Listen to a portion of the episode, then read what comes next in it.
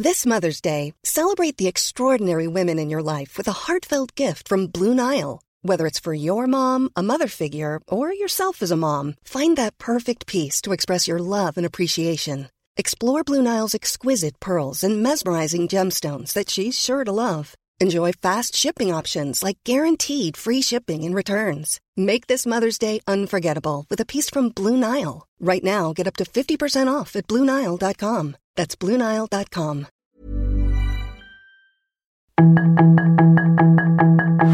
Tarde a tarde, lo que necesitas saber de forma ligera con un tono accesible. Solórzano, el referente informativo.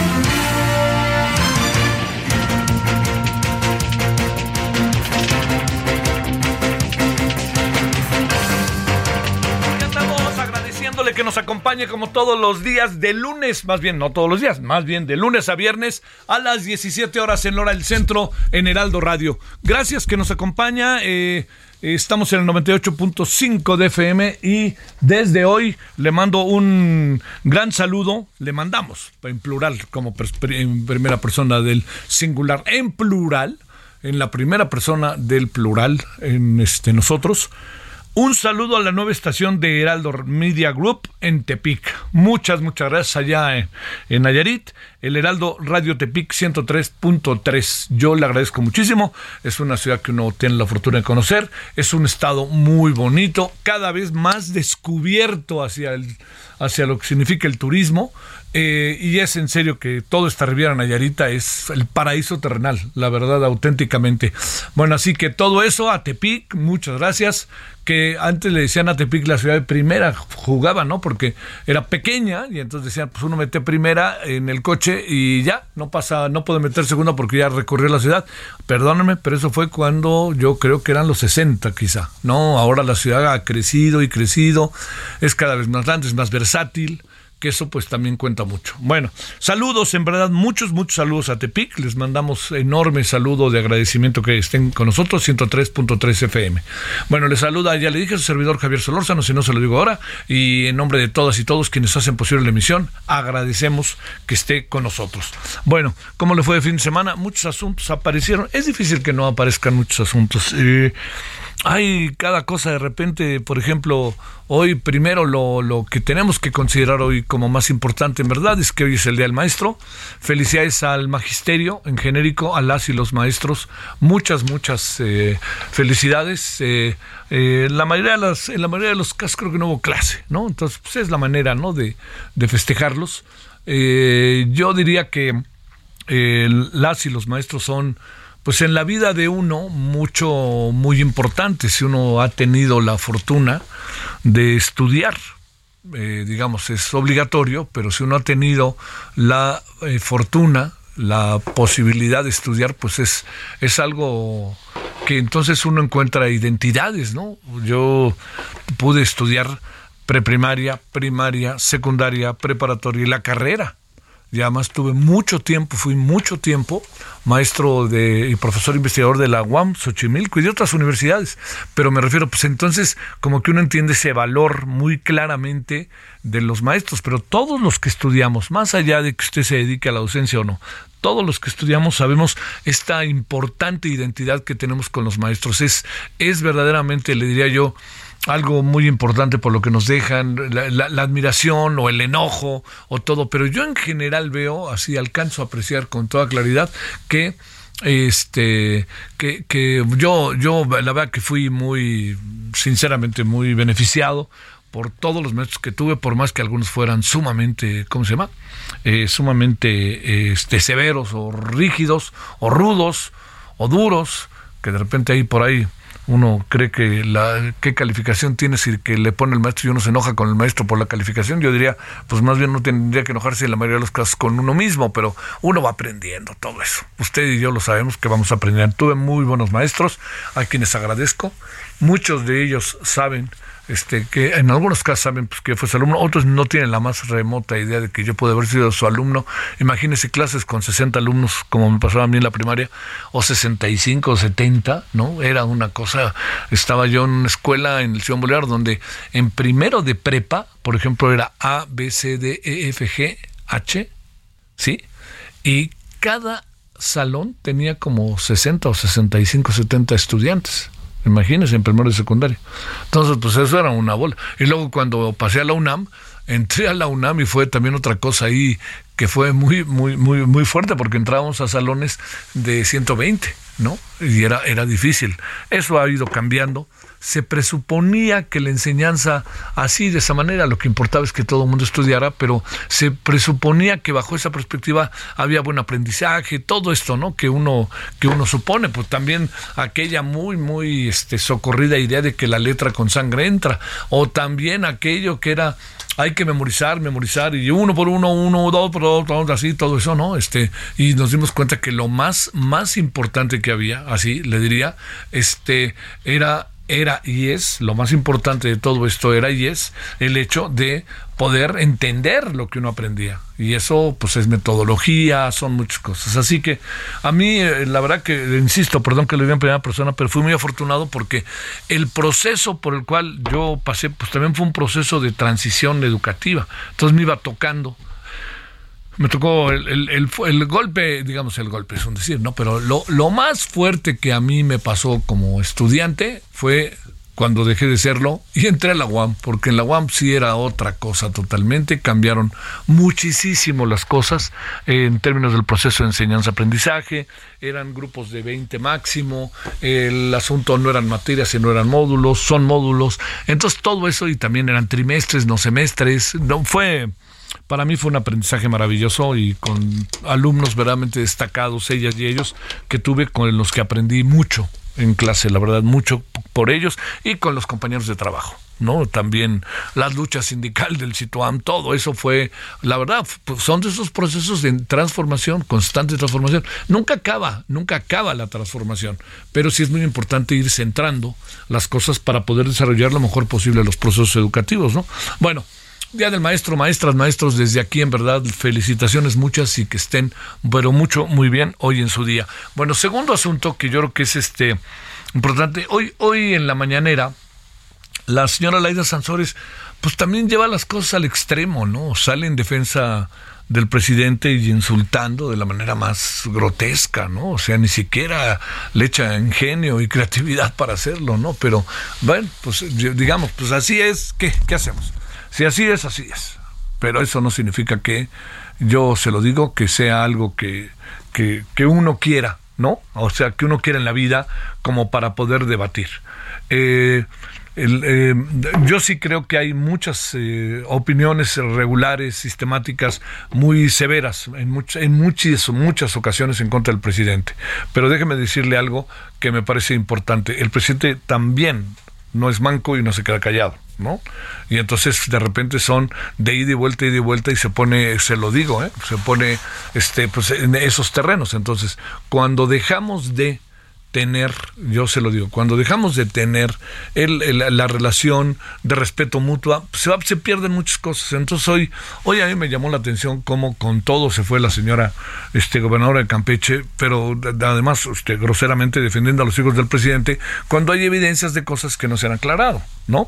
O sea, yo no estoy diciendo que los hijos del presidente sean todo lo que dicen, pero bueno, lo de la Casa Gris tenía que ver ahora con lo que los reportajes que sacaron respecto a los negocios de los amigos de uno de los hijos del presidente, ahí está en la mesa y no sean, o sea, un 100 millones de pesos no es nada, pues no, no es cierto, sí es mucho 100 millones de pesos, muchísimo y más en alguien que este grita los cuatro vientos con toda, con toda, toda razón, le digo, la, defensa de la ética y la moral como una forma, o la honestidad como una forma de gobierno, de vida y de historia, ¿no? Entonces, bueno, todo esto ahí se lo, lo, pongo en la mesa, este, eh, yo le diría que eh, ojalá pudiéramos tener otro terreno, pero no lo vamos a tener. Así va a ser de aquí hasta el final del sexenio y alguien tendrá que conciliar. Incluso la más apegada al presidente de las tres, bueno, los dos más apegados al presidente de los tres, de las tres corcholatas,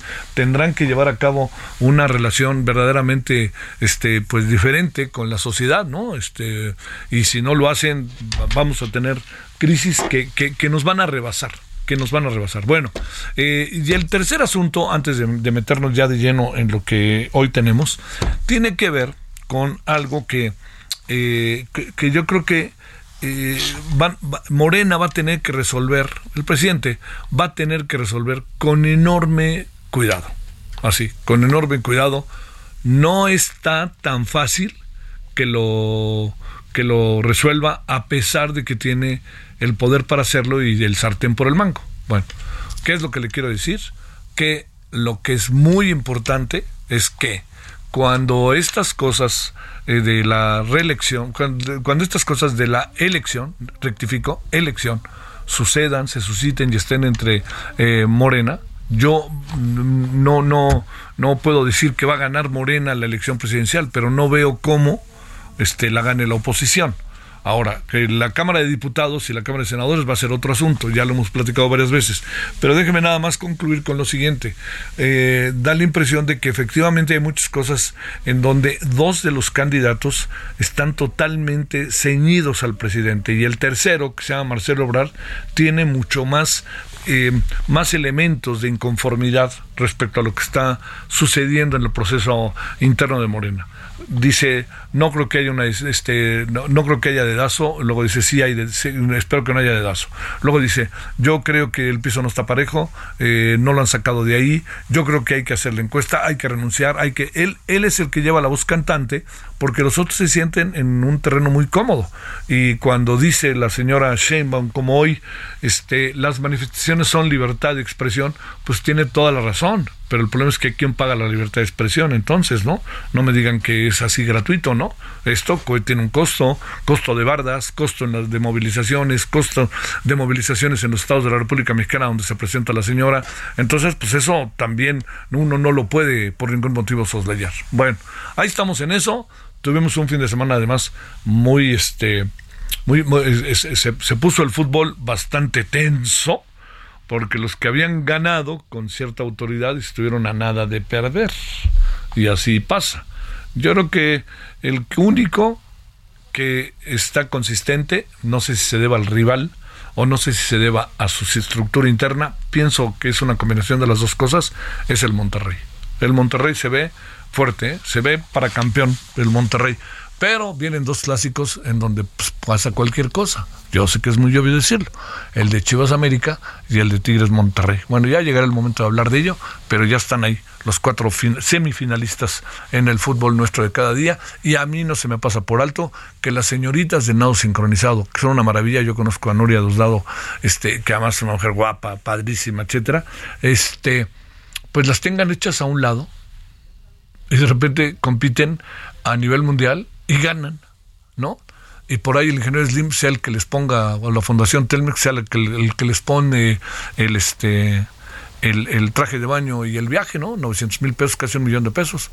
Y luego también dice, oye, el presidente, ¿están ellas trabajando en el ejército? Pues sí están trabajando en el ejército, señor, efectivamente. Están ahí en el ejército, pero no les dan para viajar. O sea, les dan ahí una beca, ellas pertenecen como cualquier soldado, pero les permiten ser, dirigirse a eso. Sí, ella y muchas otras más. Y estamos también militarizando el deporte, como dijo hoy, bromeando por supuesto, pues yo nomás digo al presidente que si no lo sabía, tenemos en esta estrategia más o menos como unos 15 o 20 años, ¿eh? O sea, los deportistas pertenecen a la Marina o pertenecen al Ejército y eso les permite incluso participar o competir por estas instancias de nuestra sociedad. Bueno, aquí andamos agradeciéndole que nos acompañe, deseando que haya tenido un muy buen fin de semana. Este va a ser una semana medio corta porque ya ve que hoy no hubo clase, pero todos los demás estamos aquí jalándole y los que regresan mañana váyanse preparando, pero le agradecemos muchísimo, como fuere, a todos que nos hacen el favor de acompañarnos aquí en Heraldo Radio. Gracias y le deseo buena semana y ahí vamos con los asuntos del día, pues empezando por la educación, si le parece. Solórzano, el referente informativo.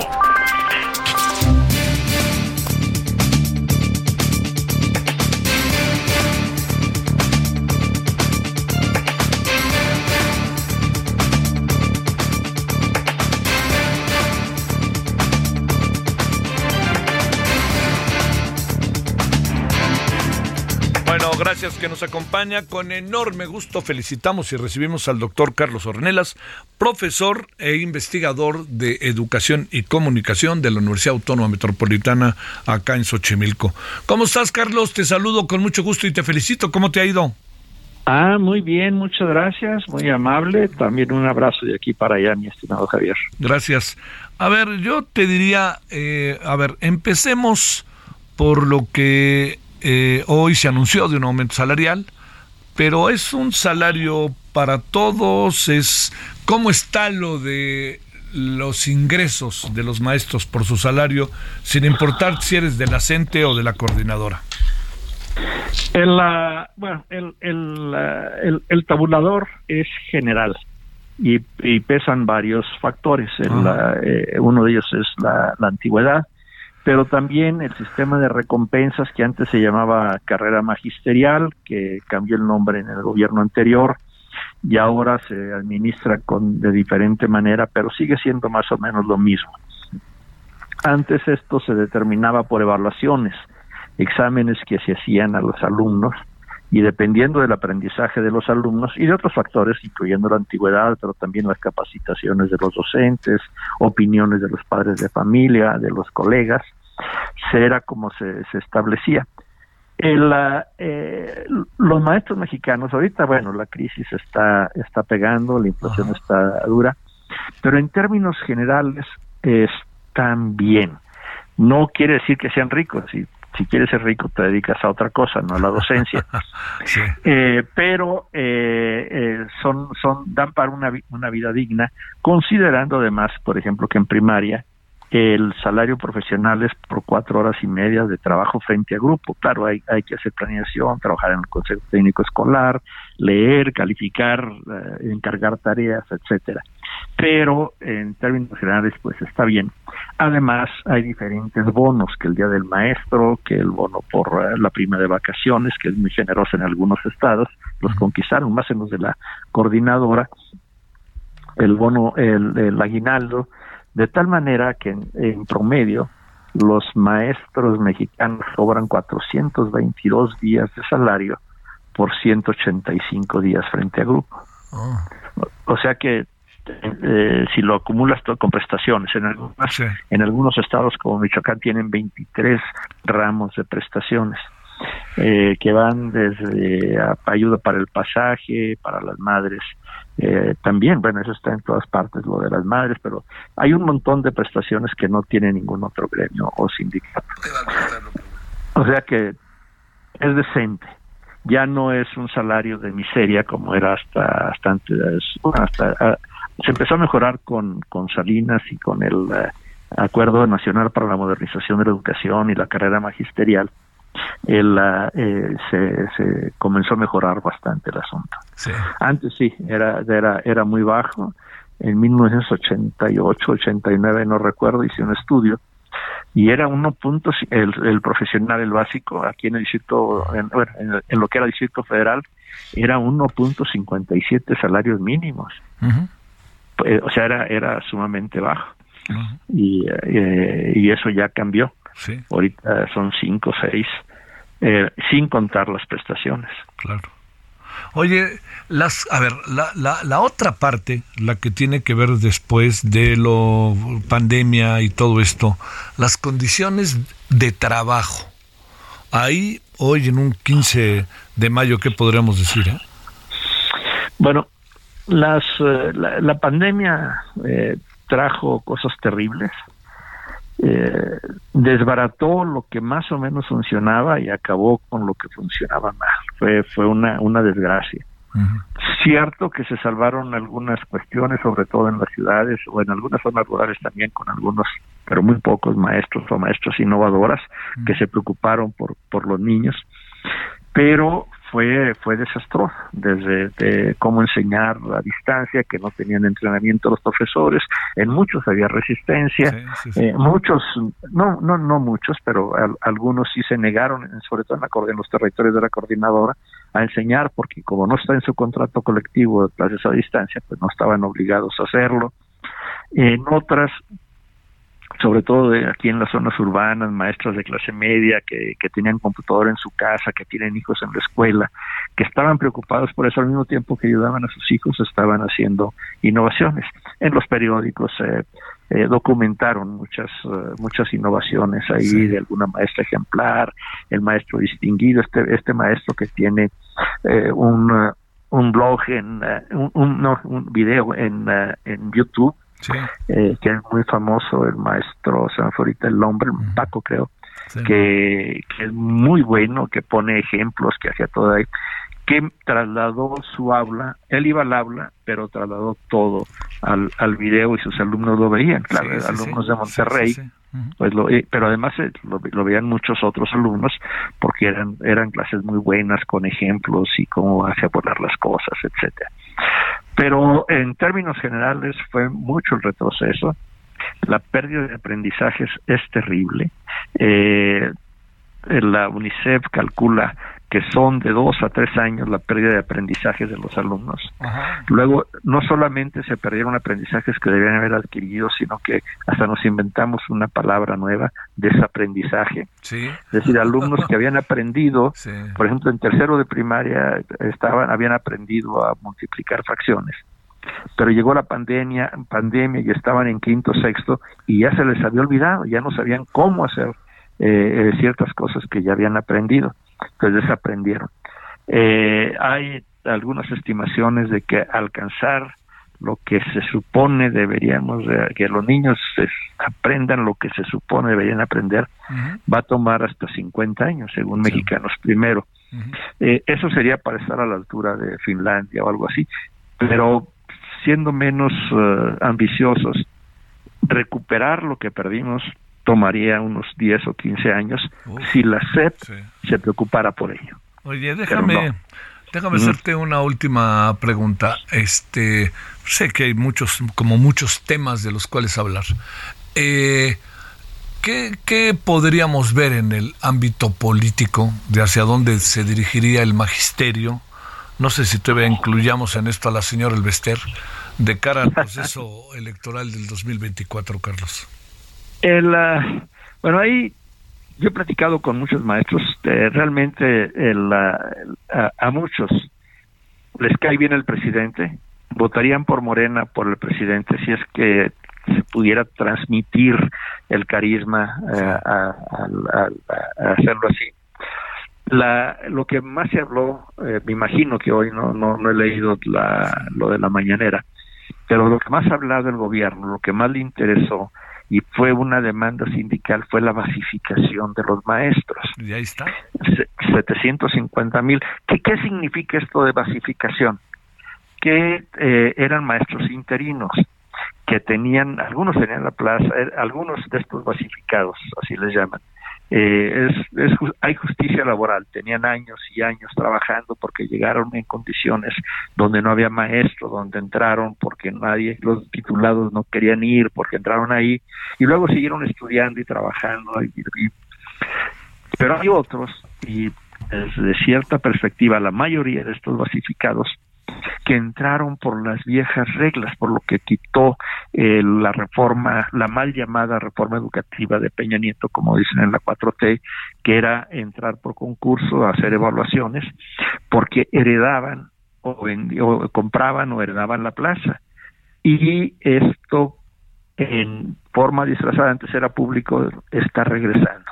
Entonces, eh, dirigentes sindicales, funcionarios de, estados en mediocridad estaban, eh, de bueno, no te puedo dar la base, pero, del interinato y luego te basificamos. Eso es lo que está ahí y esa fue la entrega. Sí, muy bien.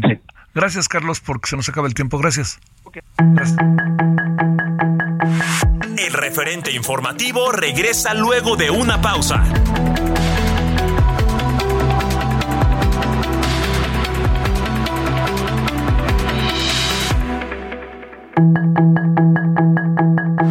Estamos de regreso. Burroughs Furniture is built for the way you live.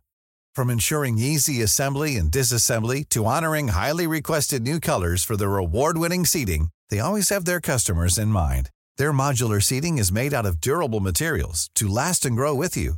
And with Burrow, you always get fast, free shipping.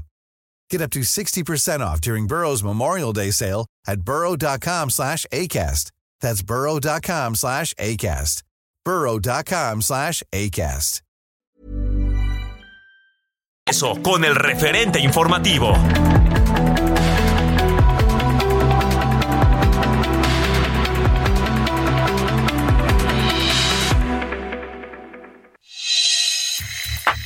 Hola amigos del Heraldo Radio, qué gusto saludarlos. Yo les quiero preguntar, cuando lees no comprendes, ¿tienes que leer dos o más veces para retener la información o te da sueño? Sí Leo es un sistema que se encarga de impartir una serie de técnicas de aprendizaje que tienen como objetivo el lograr desarrollar habilidades que permitan al ser humano tener un mejor desempeño en sus actividades diarias. Por ejemplo, que tengas una mayor concentración, comprensión, retención, asimilación, mejorar tu léxico, gramática, ortografía y fluidez verbal de manera total, logrando leer, fíjense, un libro de 100 páginas en tan solo 10 minutos, pero comprendiendo la información. Hoy, los amigos de Sileo están regalando 100 becas con el 50% de descuento en todo lo que es el curso, para que puedas comprender todo lo que lees. Así es que llama y cuelga o manda WhatsApp con la palabra Sileo en este momento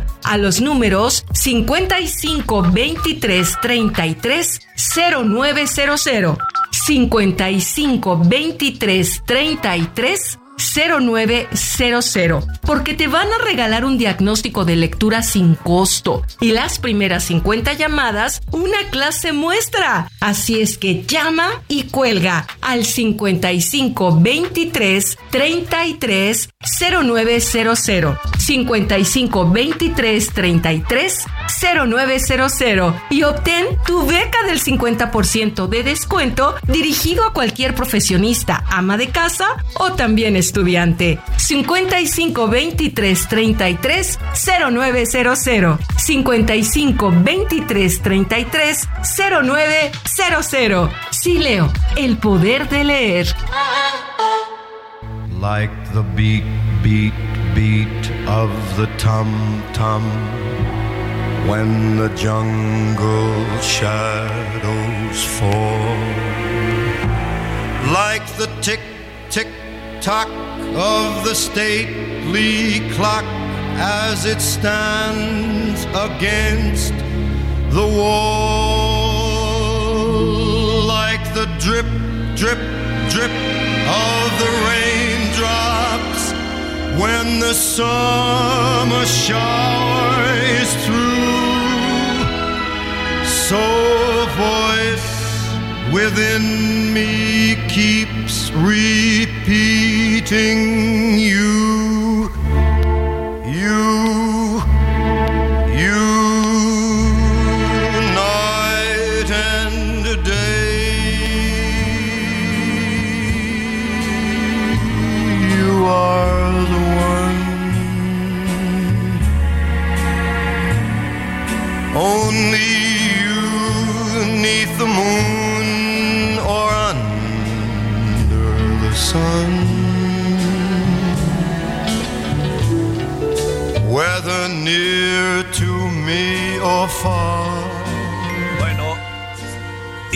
identificable de todas, todas diría yo, es Frank Sinatra, quien eh, fue muy seguramente a lo va a ser, bueno ya lo es, ¿no? Pero me refiero así en términos de revisión histórica, uno de los cantantes más populares de música popular. Más popular, popularísimo. Y, y leyendas sobre él, todas las que quiera, ¿no? Todas las que quiera pasando por la política, pasando por la mafia, pasando por donde quiere, pues por Las Vegas, ¿no? Junto con sus cuates. Acabó haciendo Las Vegas. Este, eh, un, un personaje, en verdad le digo, mucho, muy este, emblemático y muy querido y un cantante de excepción. Ayer cumplió años de muerto. Este, Frankie Boy, como le decían algunos, que en verdad le digo, ¿eh? con una recorrió el mundo, cantó donde sea, influyó en, en muchos cantantes en, este, en Francia. No, no, es personaje, personaje. Y por acá también anduvo, ¿eh? por acá también anduvo algunas veces y era muy querido. Y vendía discos que eran contento. Bueno, de los negros, como decíamos. Bueno, eh, 17.35 en hora del centro.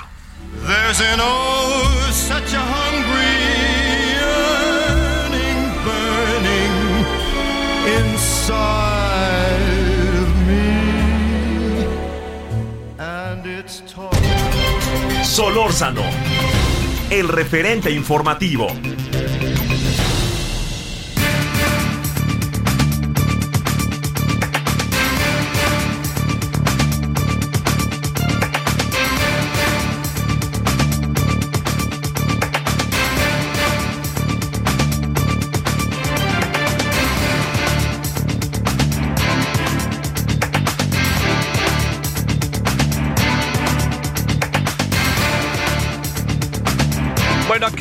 Eh, le cuento que eh, hay un asunto que ha ido creciendo y que hemos escuchado a lo largo de los últimos años muchas veces sobre él, ¿no?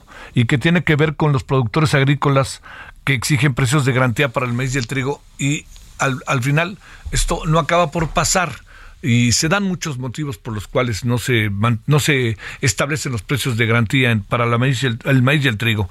Eh, si alguien lo padece, es Sinaloa, porque es un productor importantísimo de maíz en nuestro país. Importantísimo. Baltasar Hernández es el presidente de la Unión de Productores Agrícolas del Valle de Carrizo, en Sinaloa. Baltasar, muchas gracias que tomas la llamada. ¿Cómo has estado? Buenas tardes.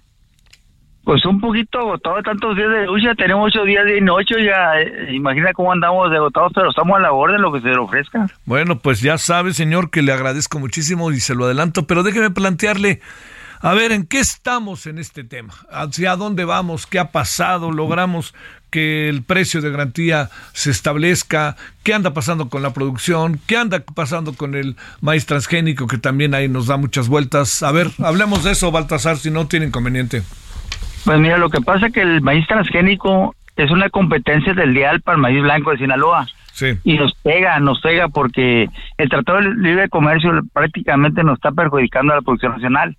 Aquí se necesitan políticas públicas nacionales, una banca de desarrollo nacional donde tengamos nosotros que comercializar nuestros productos aquí, no depender de los granos de Chicago, porque la bolsa de granos pues es una competencia del día para nosotros, ya que en México no tenemos los subsidios que tiene Estados Unidos, que tiene otros países más desarrollados, ni los subsidios, ni la tecnología, ni el potencial de producción. A ver, ¿y ante qué estamos si el transgénico, ya sabes, andamos en un debate en donde dicen que sí funciona y otros que no funciona, pero incluso científicos destacados dicen hay que echarlo por delante. ¿Qué hacemos ahí con esta parte, Baltasar? Pues lo que pasa que, como le digo, la verdad que nos pega a nosotros, porque no se compara el transgénico jamás con el maíz blanco que produce Sinaloa, nunca se va a comparar, jamás, olvídese. Nutricionalmente y la- lo que tiene, lo, lo que contiene el producto no se compara. Incluso el transgénico para, para uso humano está prohibido en México. Eh, pero, sin embargo, tiene una presencia importante, ¿no? Bueno, lo que pasa es que por el Tratado de Libre Comercio se le permite la importación Sí. y, y no dudaría yo que los industriales nos lo mezclaran y estemos comiendo transgénico también. Pero nosotros prácticamente producimos mucho maíz blanco. Yo no sé por qué. Bueno, por el tratado, obviamente, ¿no? Sí. Pero primeramente pienso que el gobierno del el gobierno federal nuestro gobierno debía proteger a los productores de Sinaloa, consumir lo que producimos y posteriormente este importar lo que falte. Oye, eh, Baltasar, eh, ¿qué pasa con las, este, digamos, con, la relación con Estados Unidos, con la producción local? ¿Y qué pasa con ustedes? Eh, ¿Han dejado de producir? ¿Siguen produciendo? ¿Qué ha pasado con todo eso? Pues nosotros, eh, el presidente de la República nos pidió producir más, más, más maíz y más trigo para tener autosuficiencia alimentaria, pero no es congruente porque no nos da un precio razonable, que tengamos rentabilidad, que, que sobrevivamos como productores, que te, sacamos los gastos y aparte tengamos una rentabilidad razonable. No es congruente.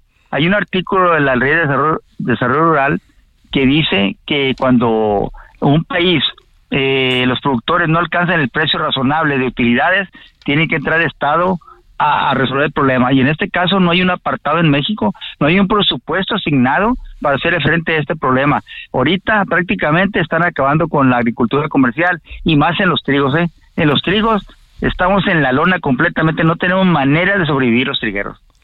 Eh, ¿Qué hace el gobierno? El, ¿Qué hace el gobierno estatal y qué hace el gobierno federal? Y parto de este tema que es siempre tan importante de los precios de garantía, Baltasar.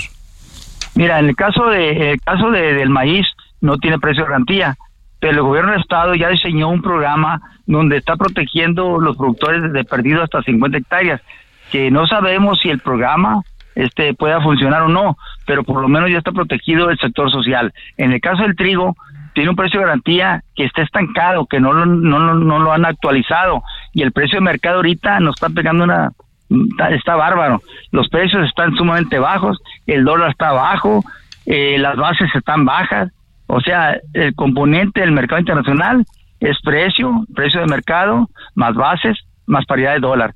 Y ahorita estamos completamente fuera de serie. Ahorita los productos valen el 50% de lo que valieron el año pasado.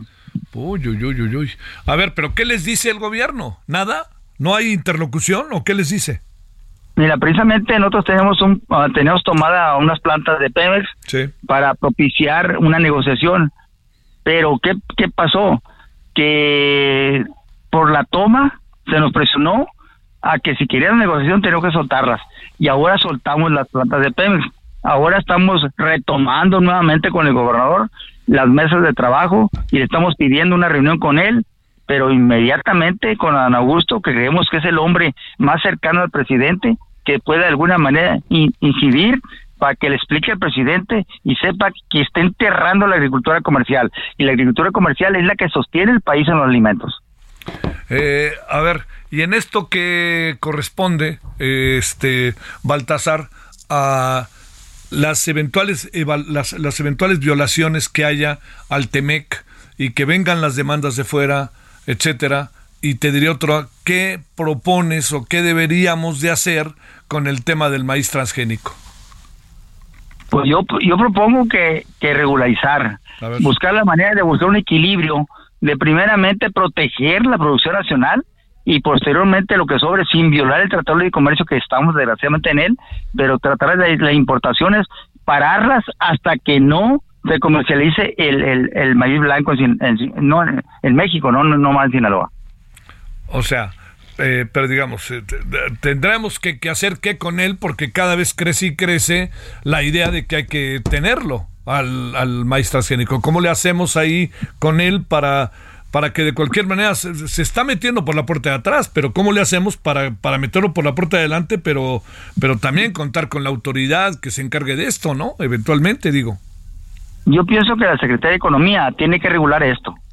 Lo que pasa es que el transgénico tiene más uso pecuario que, que, que, que de alimento. Entonces ahí se necesita que realmente el gobierno se ocupe, se preocupe y se ocupe de regular esto y que proteja a los productores nacionales que producen el mejor maíz nacional.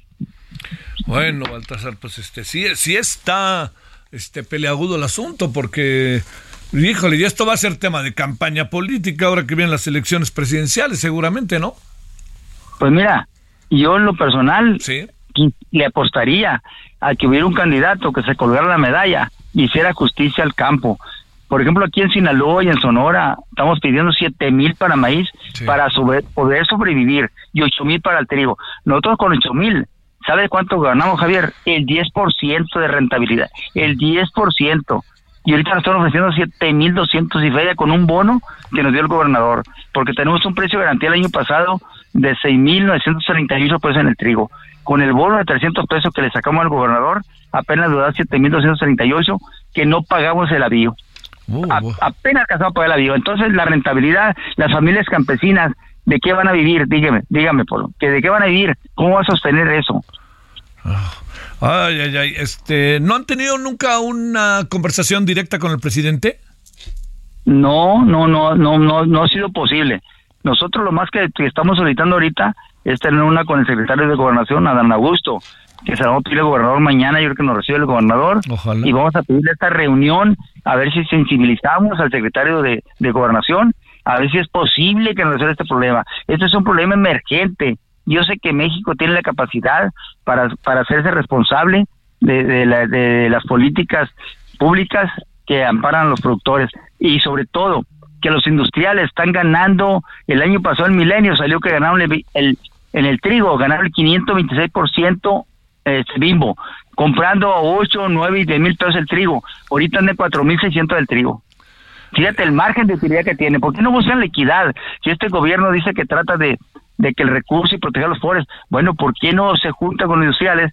Y el gobernador nos dice que el presidente dijo que no se iba a reunir con los industriales y al no reunirse con ellos lo está protegiendo prácticamente. Oye, este, híjole, Baltasar, pero también lo que, lo que uno se plantea, la verdad es, eh, digo, ta- eh, este fue uno de los temas en la campaña del actual gobierno. Este fue uno de los temas, lo recuerdo más que bien, Baltasar. No, este fue uno de los temas y lo peor es la incongruencia. Yo le voy a decir algo, le voy a confesar algo. A. Yo voté por él, yo voté por él esperando un cambio, pero pues la reversa también es cambio. Y ni modo me equivoqué, pero me equivoqué bien feo. ¿Por qué? Porque él prometió una cosa, una cosa es el discurso y otra cosa es la práctica. Entonces, prácticamente no nos está abandonando al campo mexicano. Y yo no sé cuál sea el proyecto de él. No entendemos, no le damos lógica a, la actitud que tiene hacia el campo. No lo entendemos, la verdad. Te mando un saludo, Baltasar Hernández, presidente de la Unión de Productores Agrícolas del Valle del Carrizo, allá en Sinaloa. órdenes. Ojalá, ojalá, ojalá puedan ver al, al, este, al gobernador como me decías, ¿no? Sería muy bueno, ¿no? Lo que pasa que con la cuestión de las tomas, Sí. hemos perdido de alguna manera la relación con el gobernador, pero ta- estamos conscientes que sin el gobernador no podemos avanzar. Ya reanudamos con una buena voluntad que quitamos los plantones y ya nos damos la comunicación con él. Bueno, pues este, también digo, oye, pues son, es una protesta, hay que hacerse valer y ver, ¿no? También diría yo, ¿no? Así es, así es. Bueno, bueno. Te mando un gran saludo, Baltasar. Gracias. Igualmente, Javier, gusto de saludarte y estamos a la orden. Gracias, 17. Es que fíjese, mire, este es un tema que, que tiene muchas maneras de verse. Entonces, el- es- sin maíz no hay país, recuerda usted esta máxima. Pero el tema del transgénico, híjole, ha sido tan debatido y créame, me en, en- en mi- en lo que yo hago, me ha tocado entrevistas este, con gente que lo defiende desde una perspectiva científica y gente que dice cómo es posible, como ahorita ve que nos cuenta Baltasar. Eh, es un asunto que no solamente es... eh, es entre no es no es solamente un asunto que es entre digamos eh, que, que pasa en el país es en todo el mundo es en todo el mundo. Entonces yo le diría simplemente que en esto hay que buscar la manera de, de arreglarse lo más pronto posible. Pero fíjese pensaron los productores agrícolas la unión de productores agrícolas de Sinaloa que iban a tener un aliado en el presidente y no lo tuvieron. Eso eso no va bien eso no va bien porque son de esos temas muy sensibles y de esos temas que uno pensaría que son de primerísima importancia para un gobierno con las características que tiene esto, este o que trata de definir este, ¿no? 1748 en hora del centro. Solórzano, el referente informativo. Los deportes con Edgar Valero, porque el deporte en serio es cosa de expertos.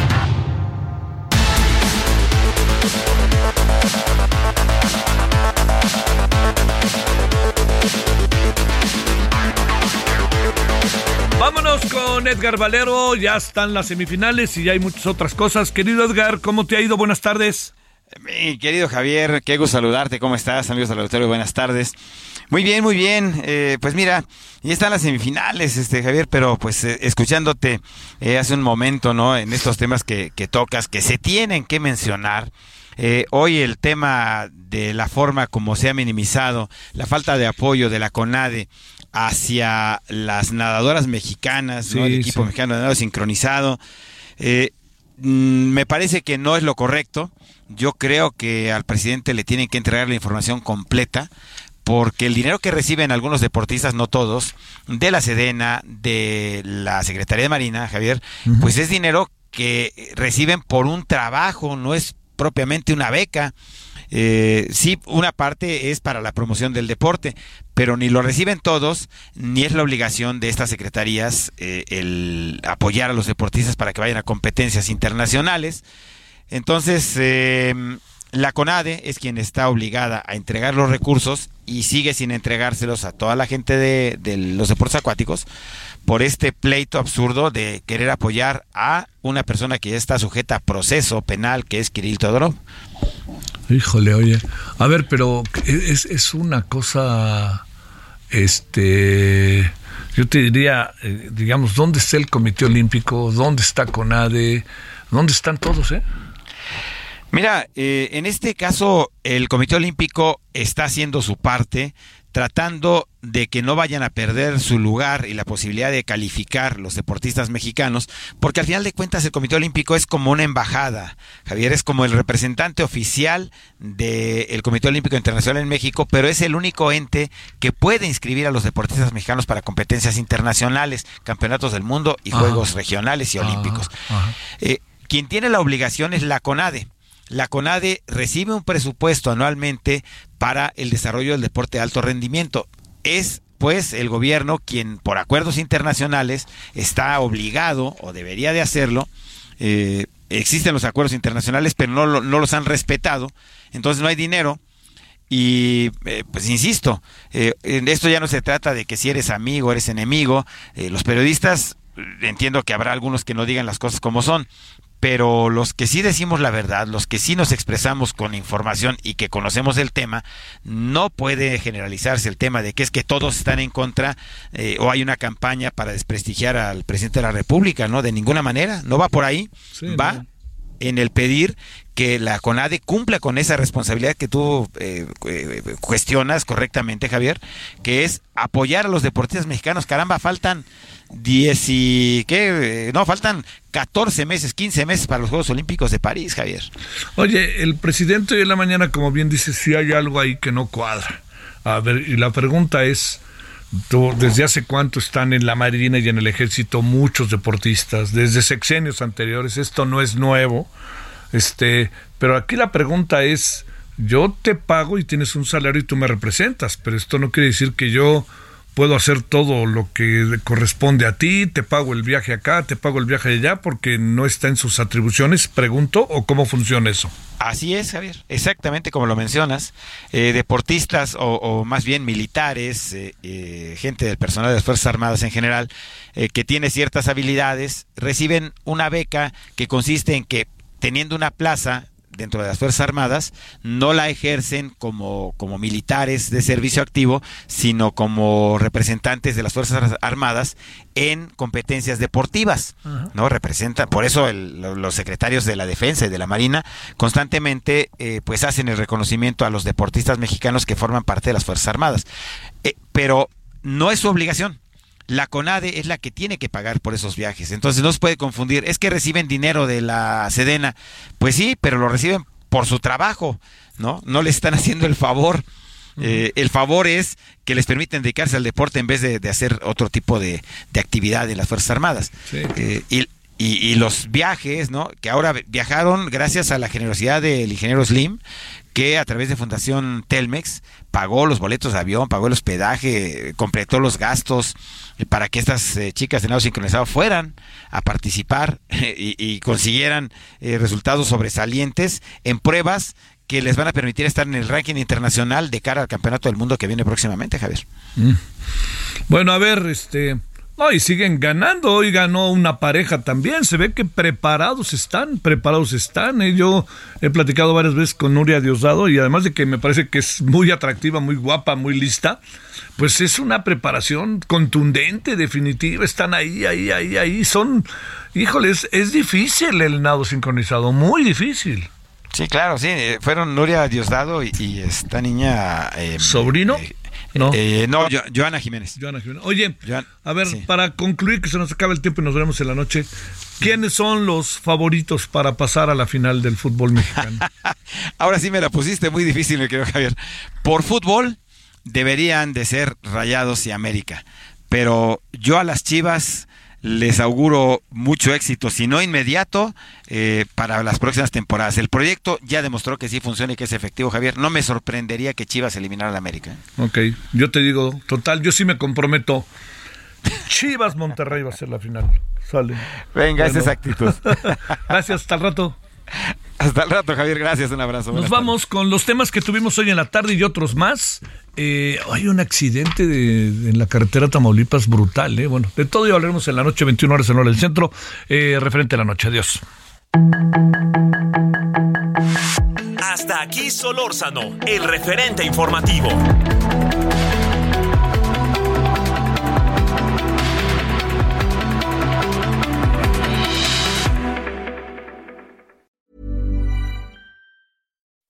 When you make decisions for your company, you look for the no-brainers. If you have a lot of mailing to do, stamps.com is the ultimate no-brainer. Use the stamps.com mobile app to mail everything you need to keep your business running with up to 89% off USPS and UPS. Make the same no-brainer decision as over 1 million other businesses with stamps.com. Use code PROGRAM for a special offer. That's stamps.com, code PROGRAM.